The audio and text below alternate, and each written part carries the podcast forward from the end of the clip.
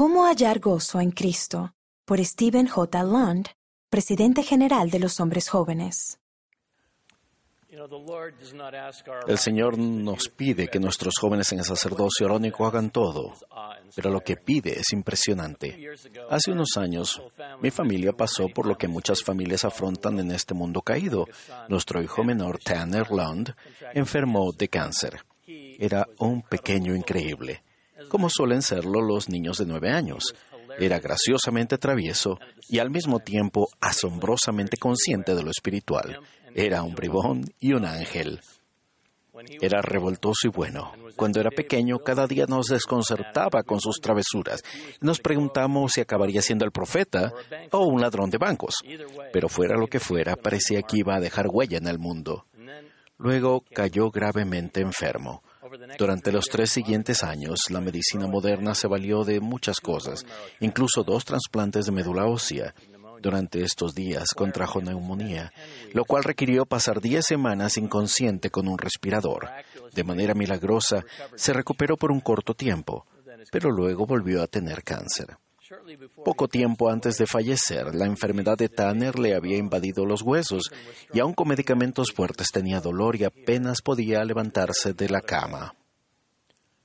Pero un domingo por la mañana, su madre Kalin entró a su habitación para ver cómo estaba antes de que la familia fuera a la iglesia.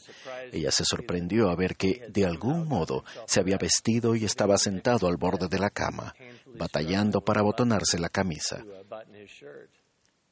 Kalin se sentó a su lado y le dijo, Tanner, ¿estás seguro de que estás lo suficientemente fuerte para ir a la iglesia? Quizás deberías quedarte a descansar. Él miró fijamente al suelo. Era diácono, pertenecía a un quórum y tenía una asignación. Hoy, hoy me toca repartir la Santa Cena.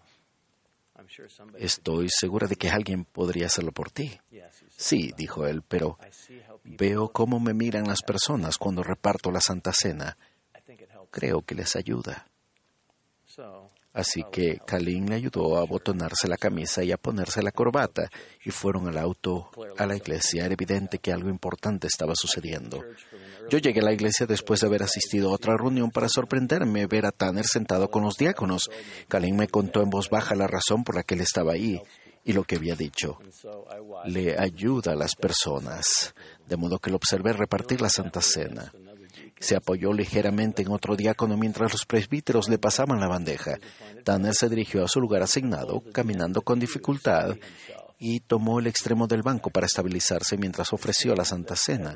Parecía que todas las miradas en el salón estaban dirigidas hacia él, conmovidos por su lucha, mientras llevaba a cabo su sencilla asignación. De alguna manera, Tanner expresó un sermón silencioso. Al moverse solo, con gran esfuerzo de fila en fila, con su cabeza calva y sudada, representando al Salvador de la manera que lo hacen los diáconos. Su propio cuerpo de diácono era indomable, estaba en un tanto dolido, quebrantado y desragado, sufriendo voluntariamente para servir y llevar los emblemas de la expiación del Salvador en sus vidas. Ver lo que él había llegado a pensar en cuanto a ser diácono también hizo que nosotros pensáramos diferente en cuanto a la Santa Cena, el Salvador, los diáconos, maestros y presbíteros. Me asombra el silencioso milagro que esa mañana le impulsó a responder con tanta valentía a ese delicado y apacible llamado a servir. Y me admira la fortaleza, la capacidad de la generación emergente de jóvenes a medida que se esfuerzan por responder al llamado de un profeta, de alistarse en el batallón de Dios y unirse a la obra de salvación y exaltación. Cada vez que un diácono sostiene una bandeja de la Santa Cena, recordamos la historia sagrada de la última cena de Getsemaní, del Calvario y del sepulcro del huerto. Cuando el Salvador dijo a sus apóstoles, haced esto en memoria de mí, Él también estaba hablando a través de los siglos a cada uno de nosotros.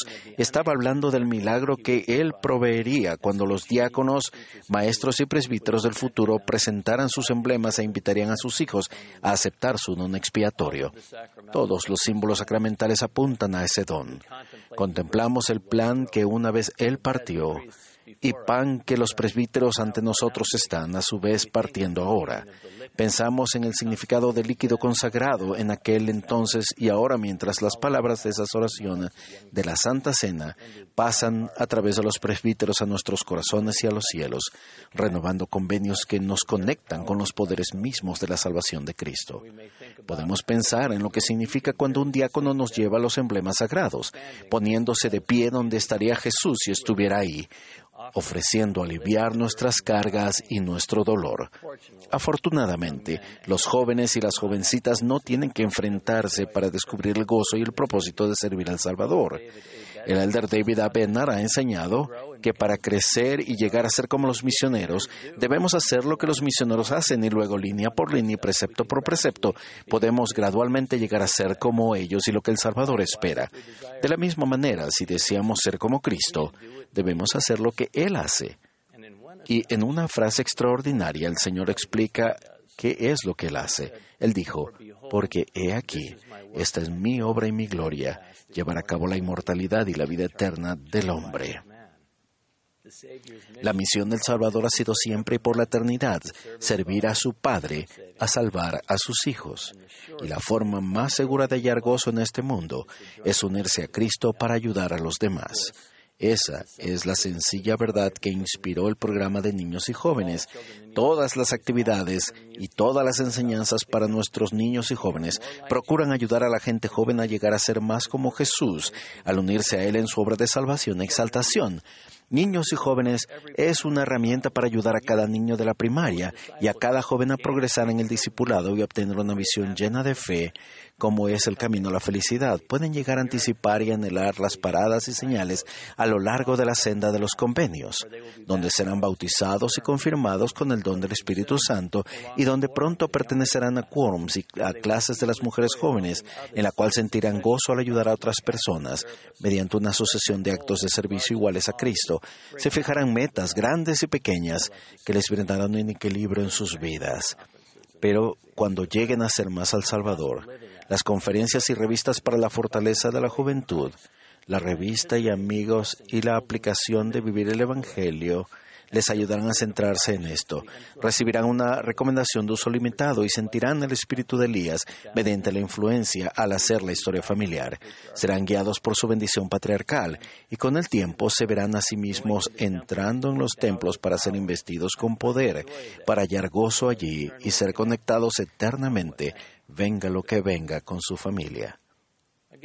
Frente a vientos de pandemia y calamidad, el logro de todo el potencial del nuevo programa es todavía un trabajo en curso.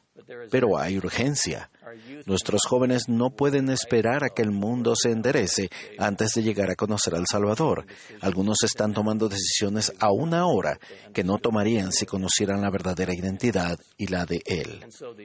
Por eso, el llamado urgente de los batallones de Dios que están en trascendental entrenamiento es que todos pongamos manos a la obra.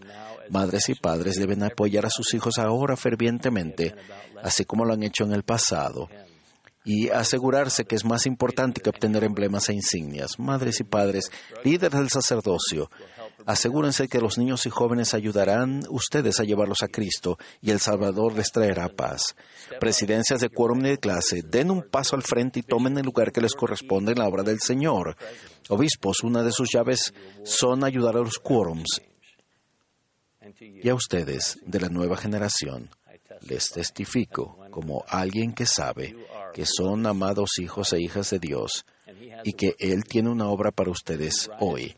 A medida que se pongan a la altura de la grandeza de sus cargos, con todo corazón, alma, mente y fuerza, llegarán a amar a Dios, guardarán sus convenios y confiarán en su sacerdocio a medida que trabajen para bendecir a los demás, comenzando en su propio hogar.